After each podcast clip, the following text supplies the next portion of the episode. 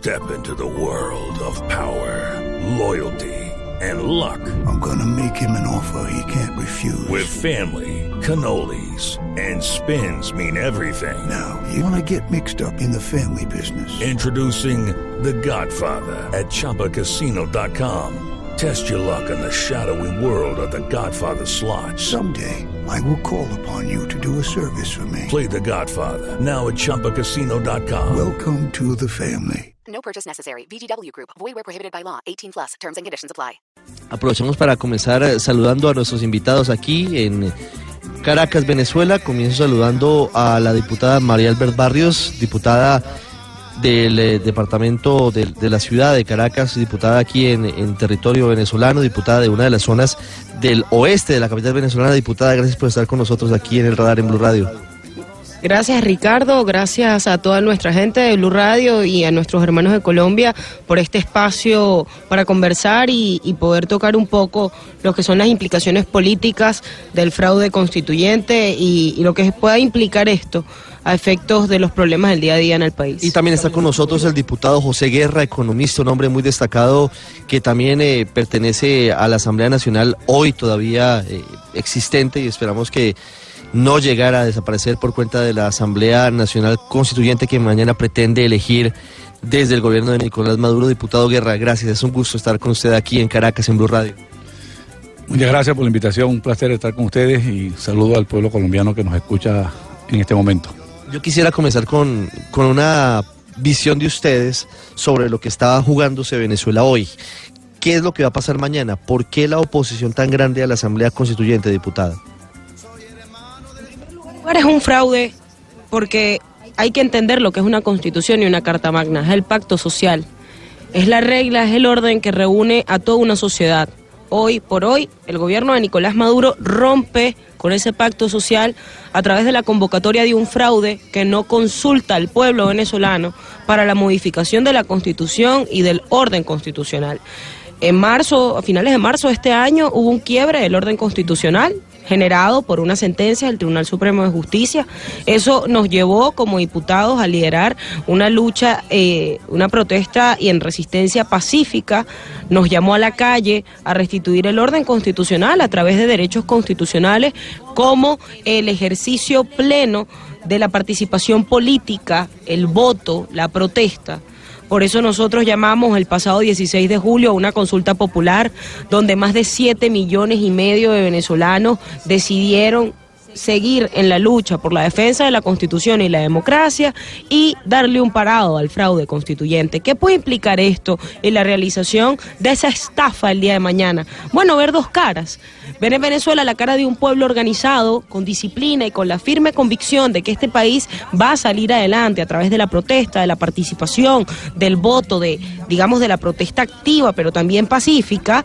Y del otro lado vas a ver un gobierno que se ha trincherado con unos pocos y que pretende controlar y que, y que, y que a través de un mecanismo tan fraudulento como es la convocatoria de esta Asamblea Nacional Constituyente, no solo desbaratar el orden constitucional, sino establecer un régimen autoritario y totalitarista que arrebataría no solo tus derechos constitucionales, sino que poco solventa el problema de la gente. Este fin de semana hemos visto aquí en Caracas cómo hay una gravísima falla de electricidad en zonas populares como La Pastora, 23 de enero, parte del norte de la parroquia El Recreo, sin luz. Ya La Pastora, el sector de manicomio, tiene más de 24 horas sin luz. En los barrios de Caracas pasaron por, o sea, estuvieron esperando dos meses el programa de alimentación de los comités locales de abastecimiento popular, los llamados CLAP, esperaron dos meses. Reparten el CLAP la semana pasada porque, bueno, se, se, se avisora una fecha electoral para el oficialismo. Es la demostración de que la constituyente no va a resolver el verdadero problema del pueblo, la verdadera crisis. ¿De qué se trata? De que la gente no come bien, de que no se consiguen alimentos, de que el sueldo no alcanza para hacer mercado, para comprar tu, tu, eh, lo, los alimentos que mensualmente tú compras, necesitas como mínimo cuatro o cinco salarios mínimos para poder llegar a la canasta alimentaria. Darse cuenta que no se resuelve la inseguridad, que no se resuelve la falla, la, la, la escasez de medicina, que no hay insumos en los hospitales. Y la constituyente no resuelve eso, satisface la ambición y el hambre de poder de un grupito que ha perdido la razón, que ha perdido el pueblo y que sabemos que se encuentra hoy más que nunca del lado incorrecto de la Diputado historia. Guerra, hablando desde su especialidad de la economía, hoy cómo está Venezuela y qué pasaría, retomando un poquito las palabras de la diputada María Albert Barrios, sobre lo que significaría la profundización del modelo que hoy está gobernando Venezuela y que lo viene haciendo desde hace mucho tiempo a través de, de esta asamblea constituyente y lo que significa en términos filosóficos esto que va a pasar mañana. Bueno, primero que todo, decir que la constituyente que se quiere implementar es un acto ilegal. Ilegal por donde uno lo vea. Primero porque no se está convocando mediante un referéndum. Y en segundo lugar porque el plazo de funcionamiento sería ilimitado y tenía poderes supraconstitucionales. Es decir, es una especie de, de la época del terror cuando la Revolución Francesa, Robespierre, que se le dio a un grupo de gente todo el poder para decidir por los demás. O sea, en aquel caso era la dictadura de la mayoría, aquí va a ser la dictadura de la minoría. Porque hoy el gobierno claramente es la minoría. Eh, las encuestas reflejan que el partido de gobierno apenas tiene un 20-22% de apoyo, y Nicolás Maduro no pasa de 20 y tiene 80% del país en contra. ¿Esa es la encuesta de Atanálisis, la, la que usted eh, nos está comentando? Sí, la análisis y también otras encuestadoras mm, que todas coinciden en prácticamente el mismo resultado, porque es el mismo país. La encuesta lo que hace es reflejar la, la realidad del país. Es como si tú midieras la temperatura con dos termómetros diferentes, te va a lo mismo, evidentemente, ¿no? Ahora bien, este, Venezuela tiene un modelo económico llamado socialista absolutamente fracasado que causó un fenómeno extraordinario, que fue que arruinó, el, que fue el país más próspero de América Latina y de Sudamérica, uno de los más prósperos. Aun cuando ese país o nuestro país disfrutó entre el año 2000, entre el año 1999 y el año pasado 2016 de casi un billón, un billón de dólares de ingresos petroleros y no no no no se ve el ingreso petrolero. Porque el socialismo tiene esa característica que, que destruye. Primero toma la propiedad privada como parte del gobierno y luego destruye lo que queda de allí. En consecuencia, hoy los venezolanos, y es bueno que los colombianos sepan esto, porque aquí hubo mucha inmigración colombiana entre los 60, 70 y 80, inclusive los 90. Ahora es lo contrario, nosotros vamos hacia allá, buscando los productos básicos. Entonces, este país, cuando una familia se levanta o un ciudadano se levanta, y lo primero que dice es, bueno, ¿qué voy a comer hoy en la mañana? Aquí básicamente es la arepa que es hecha con harina de maíz, o el pan que es hecho con trigo. Y va a la panería y no hay pan. Y va a la despensa a buscar la harina de trigo, la harina de maíz y no hay cómo hacer la comida. Entonces es un drama extraordinario. Y si usted se enferma, usted tiene un problema de atención arterial, tiene un problema psiquiátrico, necesita un antibiótico para una infección, no consigue las medicinas.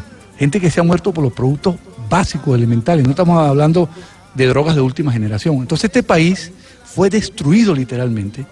¿Y qué es lo que le queda al gobierno? Bueno, le queda siempre lo que le queda a todos estos tipos de gobierno, una minoría eh, irredenta, le queda un grupo este, que siempre queda. Y te voy a con una anécdota para que los colombianos tal vez recuerden, hay gente que sabe esto. Cuando se quedó la Unión Soviética, que se quedó 70 años de experiencia comunista, hicieron las elecciones y el Partido Comunista sacó todavía 21% de los votos. ¡21! Hoy en Alemania hacen una elección y se presenta un, un partido nazi y saca al menos 15%. ¿Qué te quiero decir con esto? Que siempre hay un grupo que queda, que es el más fuerte, el más convencido, y pasa en todos los procesos históricos.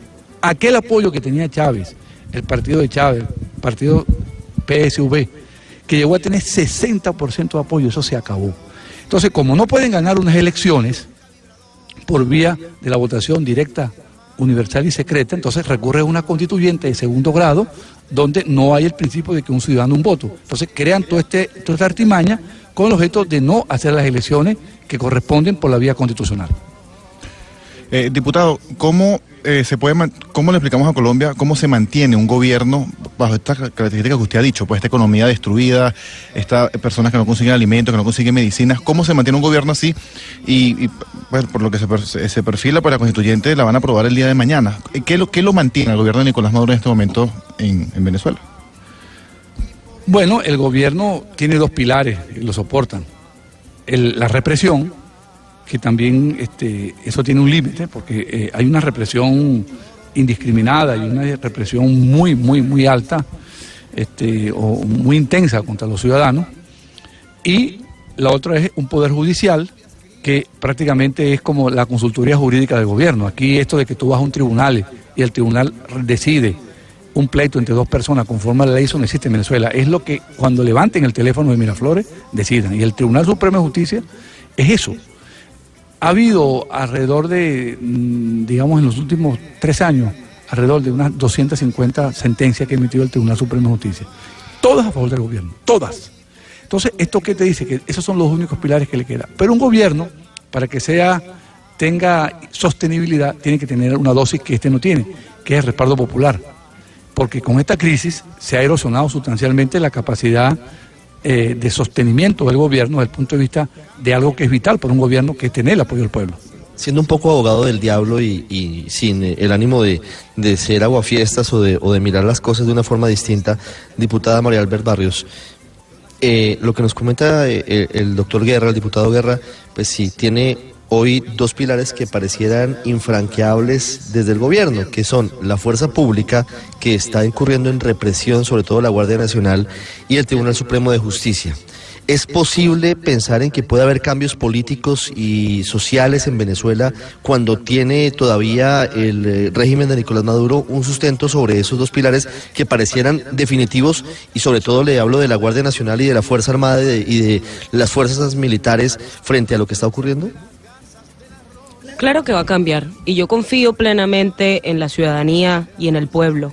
El pueblo es el que tiene la última palabra y lo que lleva a Nicolás Maduro y a su gobierno, a su grupito, a, a desprender y a, y a llevar a cabo semejante barbarie y una represión tan desmedida y, y además darle luz verde a unos jueces para, para abusar de la ley y así violar los derechos humanos de todos los venezolanos.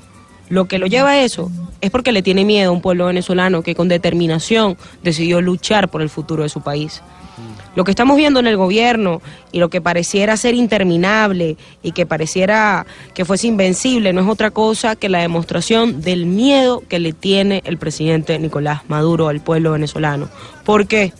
Porque hoy se cumplen 118 días en resistencia pacífica, el pueblo sigue en las calles.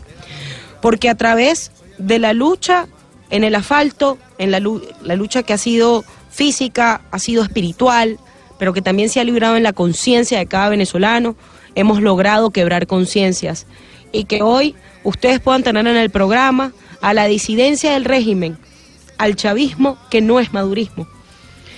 Lograr quebrar conciencias también para quienes dentro de la Fuerza Armada sencillamente tienen el honor de no dispararle a un inocente, aunque sabemos que sí hay algunos que lo hacen.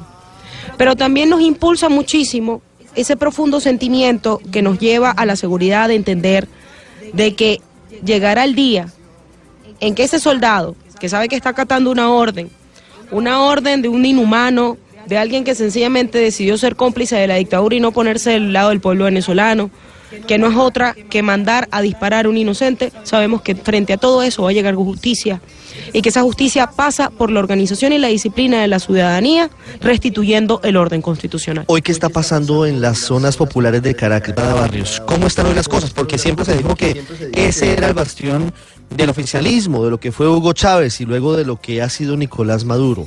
¿Qué pasa hoy en las zonas en las que usted hace política y en las que usted hace presencia? Bueno, que el gobierno sencillamente abandonó estos sectores populares. En un principio se decía, mira, eh, es que aquí nos llega comida, nos llegan los programas del gobierno, y lo cierto es que hoy en los sectores populares, y te lo digo, sí, somos un país petrolero, pero en los sectores populares no llegan bombonas de gas.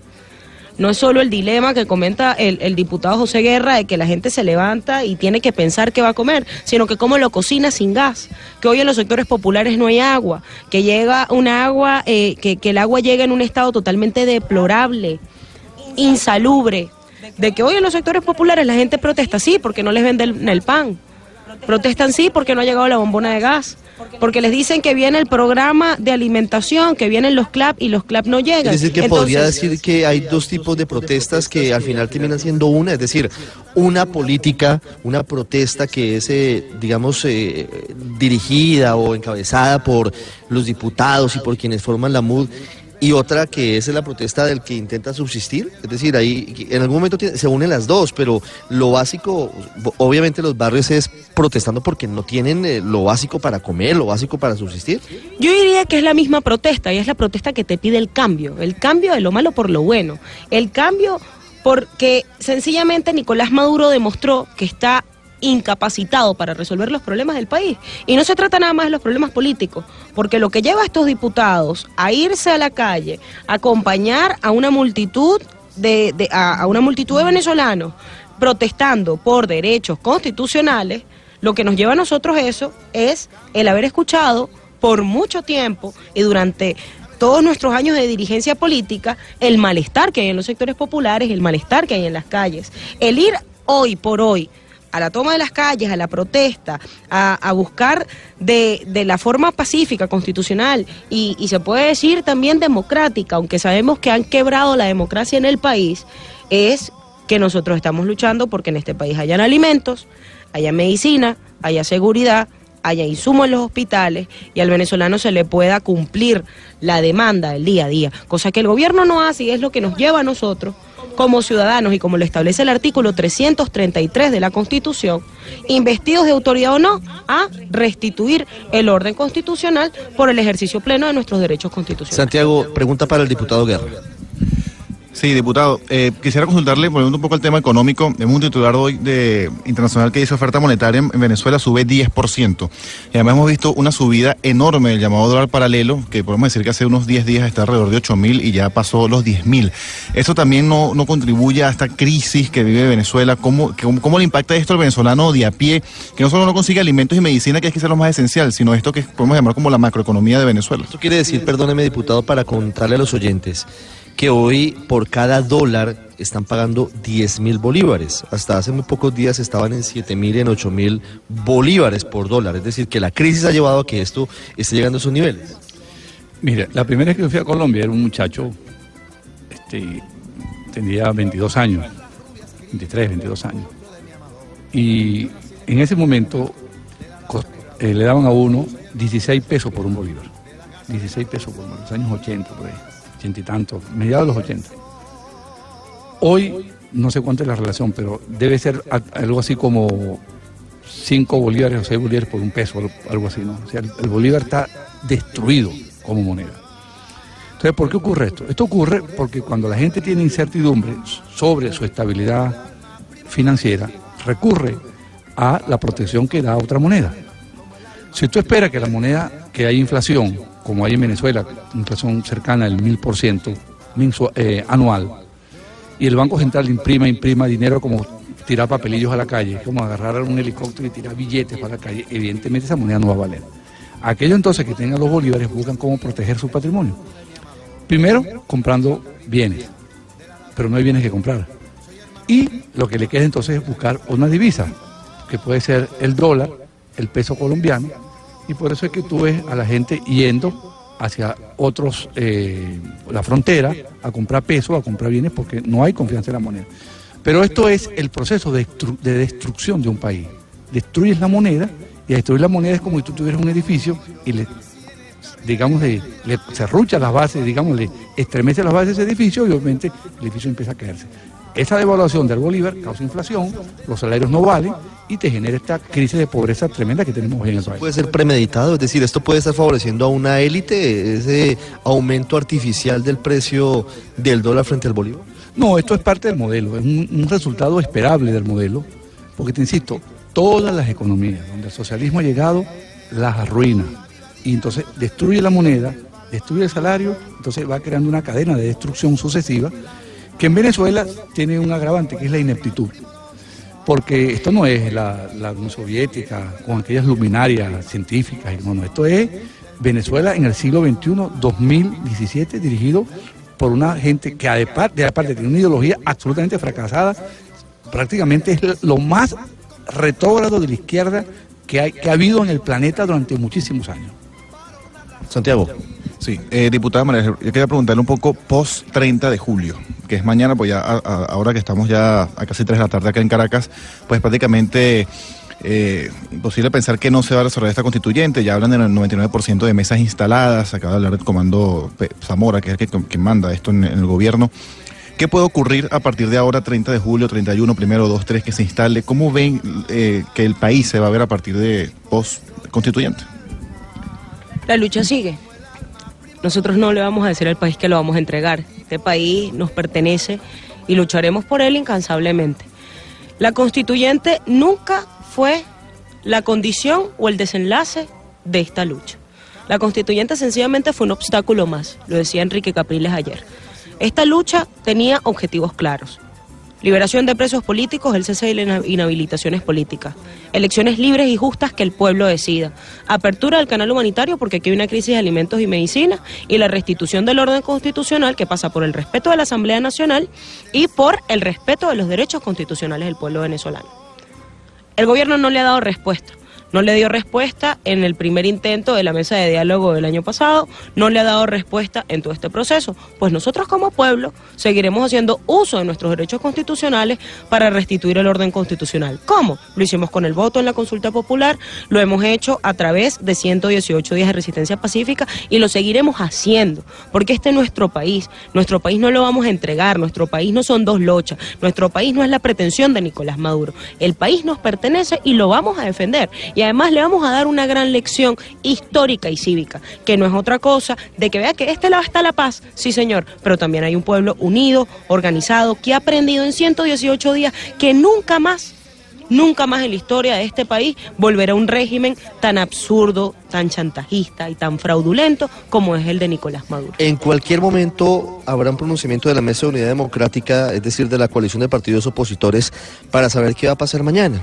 que es la gran incógnita y la gran pregunta que tiene hoy el mundo. Por supuesto los venezolanos, pero también todo el mundo que tiene los ojos puestos sobre Venezuela. Está con nosotros también el diputado Tomás Guanipa. Diputado, gracias por, por acompañarnos en este programa especial aquí en Caracas. Muchas gracias por, por eh, acompañarnos. Quiero preguntarle cómo se ven las cosas frente a lo que va a pasar mañana. ¿Qué va a pasar mañana en Venezuela ¿Y qué va a pasar después de mañana? Yo sé que le estoy preguntando tal vez de algo que ni siquiera sabemos que pueda suceder, pero ¿cómo ven las cosas frente a lo que son estas horas previas? No, muchas gracias a ti, Ricardo, por esta oportunidad, por venir a Venezuela en un momento tan complicado como el que estamos viviendo. Eh, creo que es un gesto que nosotros tenemos que agradecer y, y, francamente estamos muy agradecidos del pueblo colombiano por toda la solidaridad que ha tenido con este drama que nos está tocando vivir a los venezolanos. Quiero decirte que en este momento, cuando estamos en el programa, vamos terminando una reunión de la Unidad Democrática desde muy tempranas horas y estamos haciendo un pronunciamiento que se está haciendo desde la Plaza este, Altamira, desde, desde la concha de la Plaza de Altamira, para anunciar las acciones que vamos a tener mañana. Eh, en ese sentido, el día de mañana nosotros lo primero que estamos haciendo es convocando al pueblo venezolano a que se abstenga de participar en un proceso que es absolutamente fraudulento.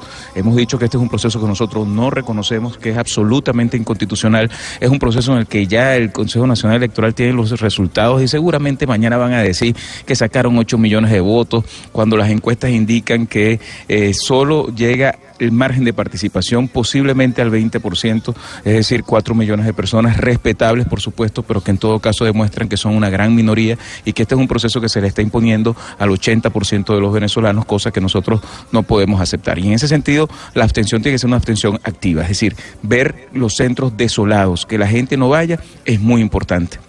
Mañana, por otro lado, vamos a tener una concentración en eh, la autopista Francisco Fajardo, una concentración donde queremos hacer un contraste entre lo que significa centros absolutamente vacíos y la manifestación de un pueblo que durante 120 días salió a la calle a luchar para lograr que en Venezuela se restituya la democracia. Y en los estados, por información que nos ha llegado y solicitudes que nos han llegado de la Mesa de la Unidad, se van a hacer trancazos en todos los estados del país, un poco para manifestar eh, el descontento con el proceso electoral que se va a llevar a cabo. Ahora, ¿qué va a pasar después? Yo creo que María Albert lo decía muy bien. Nosotros iniciamos esta lucha en la calle desde hace 120 días por eh, un golpe de Estado que dio el Tribunal Supremo de Justicia, la Sala Constitucional, y en ese sentido creo que este, la razón por la que nosotros salimos a la calle es justamente porque se rompió con la Constitución, porque se viola la Constitución y porque se ha generado un estado de facto, un estado dictatorial que impide que los venezolanos podamos expresarnos libremente a través del voto. Y en ese sentido yo quiero decir que el gobierno puso en en el camino un obstáculo muy grande que fue la Asamblea Nacional Constituyente. Pero la Asamblea Nacional Constituyente o, la, o evitar la Asamblea Nacional Constituyente no es el fin de esta lucha. El fin de esta lucha es rescatar la libertad. Y el gobierno se está equivocando cuando, en vez de escuchar lo que los países están diciendo, nada más en este momento se acaba de pronunciar el gobierno de Panamá, es decir, ya es Panamá Colombia, México y Estados Unidos que se suman a las sanciones a funcionarios que han amasado fortunas incalculables en otras partes del mundo y este desconocen además el resultado de eh, la Asamblea Nacional Constituyente. Con lo cual, lo que te quiero decir es que el gobierno se está equivocando en este proceso y para nosotros esto es un obstáculo más y es un obstáculo que nosotros vamos a sortear, porque al final la lucha de calle, la lucha por la libertad, la presión que vamos a tener los venezolanos se va a mantener intacta, porque nuestro objetivo es lograr que se imponga una ruta electoral en Venezuela, que los venezolanos podamos votar, que rescatemos la democracia y las libertades y la dignidad del ser humano y en ese sentido este gobierno es lo más parecido a un león herido. Un león herido es capaz de hacer mucho daño cuando está muriendo, pero al final va a morir. Tal vez nos tocará a nosotros asumir mayores sacrificios en la represión brutal que el gobierno ha asumido, pero lo bueno y la gran noticia que hay que darle al mundo entero es que este pueblo, que tiene 120 días de lucha en la calle, no va a dejar de luchar hasta que Venezuela sea libre. Sé que ustedes eh, tienen eh, reuniones eh, justamente por lo que ocurre y vendrá en las próximas horas, pero quisiera una pregunta final, diputado Guanipa, frente a esto que, que ha venido sucediendo y cómo leer políticamente lo que va a pasar mañana. Hay quienes dicen que lo que va a ocurrir mañana con esa elección constituyente es justamente un pulso político interno en el Partido Socialista Unido de Venezuela, entre dos facciones, entre la facción moderada, entre comillas, de Nicolás Maduro, Jorge Rodríguez, Delcy Rodríguez y otros, y el ala radical de Diosdado Cabello. ¿Eso usted eh, cree que puede estar pasando? Sí, bueno, eh, es, es como eh, eh, es como degradez de radicalismo, ¿no? Ahí, ¿no? Hablar de moderado frente a todas las barbaridades que ha llegado a hacer Nicolás Maduro, bueno, resulta casi que un chiste, pero la verdad verdadera es que el nivel de radicalismo que tiene el ala de, de Nicolás, de Diosdado Cabello es de tal magnitud que deja en pañales el radicalismo de Nicolás Maduro, con lo cual el drama que estamos viviendo los venezolanos es terrible. Y efectivamente mañana lo que hay es una medición de fuerzas internas, la información que uno tiene de gente oficialista que está en contra de lo que está pasando, pero que tiene mucho miedo a expresarse, es que hay una tensión muy grande dentro del gobierno por saber quién va a imponerse entre Diosdado Cabello y, Nicolás Maduro en este proceso de mañana, que es un proceso totalmente amañado. Ahí deben estar viendo a ver quién se hace más trampa a quién y eh, eh, eh, es muy lamentable que Venezuela haya, llegado a este nivel de deterioro de las instituciones públicas y de deterioro también moral en términos de lo que es el gobierno. Pero efectivamente para nosotros eso no es otra cosa que una medición interna una medición de ver quién se le impone a quién entre Diosdado Cabello y Nicolás Maduro. Es un conflicto muy importante que está allí y va a seguir allí. Nicolás Maduro no sale de este proceso fortalecido, sale debilitado porque sale además deslegitimado por el mundo entero y eso es importante que lo sepamos porque por supuesto mucha gente quería que la, la constituyente se evitara, pero en todo caso el que lo haga es el peor error que van a cometer porque aunque quieran parecer frente al mundo fuerte, van a ser mucho más débiles. El mundo entero va a estar pendiente de lo que está pasando en Venezuela y apoyando al pueblo para recobrar su libertad. En cualquier caso, Nicolás Maduro podría salir del poder en las próximas horas. Es decir, vía lo que pueda pasar mañana por el inconformismo de la gente ante el proceso constituyente o vía Diosdado Cabello, presidente de la Asamblea Nacional? Bueno, si, si Diosdado Cabello se convierte en presidente de la Asamblea Nacional, el principal, la principal víctima de ese proceso va a ser el mismo Nicolás Maduro. Así que por eso insisto en el gran error que está cometiendo. Yo no puedo vaticinar cuánto tiempo puede faltar para que Nicolás Maduro salga del poder. Yo lo que sí creo es que nosotros tenemos que seguir luchando todos los venezolanos para que la salida del poder de Nicolás Maduro sea a través de la decisión del pueblo, a través del voto, que es el que rescata la paz, la tranquilidad de todos los venezolanos. Nuestra lucha ha sido pacífica, pero enérgica. Ha sido 120 días de calle para rescatar el derecho del pueblo a decidir, la dignidad de un pueblo que tiene que estar por encima de sus gobernantes y en ese sentido que volvamos a entender que un gobernante es empleado del pueblo y no dueño del pueblo. Diputado Guanipa, en días puede estar eliminado o anulado el Parlamento, porque la constituyente tiene estos poderes plenipotenciarios que dice la Constitución para hacer y deshacer como prefiera dentro del Estado. ¿Están preparados ustedes para eso, para no tener inmunidad, para no tener cargo, aunque sabemos que la inmunidad del gobierno poco le importa porque puede hacer y deshacer también como quiere y que queden expuestos y puedan ser arrestados, como dice Diosdado Cabello, simplemente no haya Parlamento como lo conocemos desde hace muchísimos años? Mira, nosotros el Parlamento o la representación popular nos la dio el pueblo en voto y nosotros no vamos a dejar de ser diputados porque una Asamblea Nacional ilegítima decida que no somos diputados. Nosotros vamos a defender el respaldo popular que tuvimos, porque lo obtuvimos de 14 millones de venezolanos, y en ese sentido vamos a seguir funcionando como un parlamento, además que reconocido en el mundo entero. Imagínate tú el- el contraste del que va a tener el gobierno, una Asamblea Nacional Constituyente que es desconocida por el mundo entero y una Asamblea Nacional que es reconocida por el mundo entero y desconocida por quienes están en el poder. Y en ese sentido nosotros estamos claros que podemos correr muchos riesgos. Ya tenemos dos diputados que están detenidos, que han sido secuestrados, que ni siquiera han sido presentados en tribunales. Es una cosa insólita. Uno de ellos, que es Wilmer Azuaje, este, ni siquiera ha sido presentado en tribunales, ha tenido medidas eh, cautelares de la Comisión Interamericana de Derechos Humanos. Se han pronunciado varios parlamentos del mundo. El otro es Gilbert Caro y siguen detenidos porque están en una, en una situación de dictadura. Ellos no necesitan de una Asamblea Nacional Constituyente para meternos presos, porque aquí no hay ley, porque aquí la ley es la que impone Nicolás Maduro. Ahora, lo que sí estamos claros es que a nosotros nos podrán meter presos a varios pero lo que no van a poder es encarcelar la conciencia de 30 millones de venezolanos. Así que para nosotros esta lucha es una lucha que trasciende nuestra seguridad personal, es una lucha por el futuro de Venezuela y yo me siento absolutamente convencido de que esa lucha está a punto de lograr el cambio en el país y que ese cambio viene por el esfuerzo que han hecho millones de venezolanos, que francamente creo que es un tema de admirar. Lo que ha hecho el pueblo de Venezuela durante 120 días demuestra que este es un pueblo que está decidido a luchar por la libertad y que no hay represión que pueda evitar que eso ocurra. Diputado Tomás Guanipa, muchas gracias por haber estado con nosotros. Muchas gracias a ti, Ricardo. Gracias por venir a Venezuela y espero que puedas volver pronto en circunstancias mejores a las que nos está tocando vivir. Gracias por la solidaridad a todo el pueblo de Colombia y al gobierno colombiano también. Yo quiero pedirles a- al diputado Guerra y a la diputada Barrios una reflexión final para quienes a esta hora los están escuchando en Colombia, para los colombianos, pero también para los venezolanos que han llegado y que están preparando, como hemos escuchado hoy en nuestros informativos, manifestaciones, protestas desde la tarde de hoy contra la Asamblea Constituyente. Su mensaje, diputado Guerra.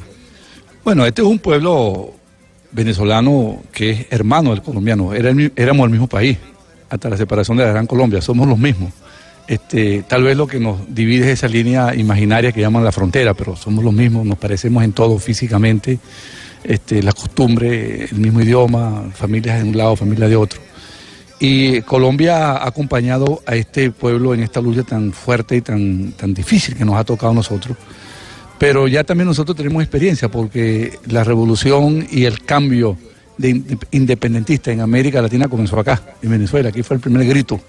Luego se esparció por toda América, llegó a Colombia y los colombianos y los venezolanos lucharon muchísimo juntos por alrededor de toda Latinoamérica, este, libertando pueblos, cuando aquí el imperio español parecía inderrotable. Entonces somos la misma gente.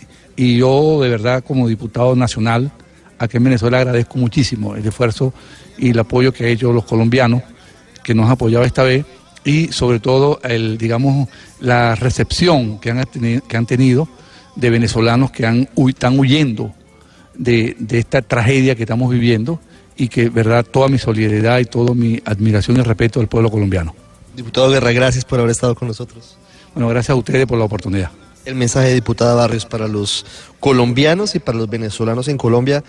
Tristemente, en estas circunstancias están llegando eh, en una cantidad muy importante. Quisiéramos que llegaran siempre así, pero no en esta situación tan difícil. Vale, por parte, mira, primero a nuestros hermanos de Colombia. Se lo decía ahorita una amiga que nos está escuchando por Blue Radio. Pronto izaremos nuestro tricolor, abrazaremos a nuestras dos naciones y seguiremos enalteciendo esa hermandad que históricamente nos ha unido como hermanos colombianos y venezolanos. Muy pronto lo haremos y yo, y yo sé que lo vamos a lograr. Será la ciudadanía la que se imponga por encima del autoritarismo y seremos siempre los que tengamos la última palabra para determinar nuestro futuro.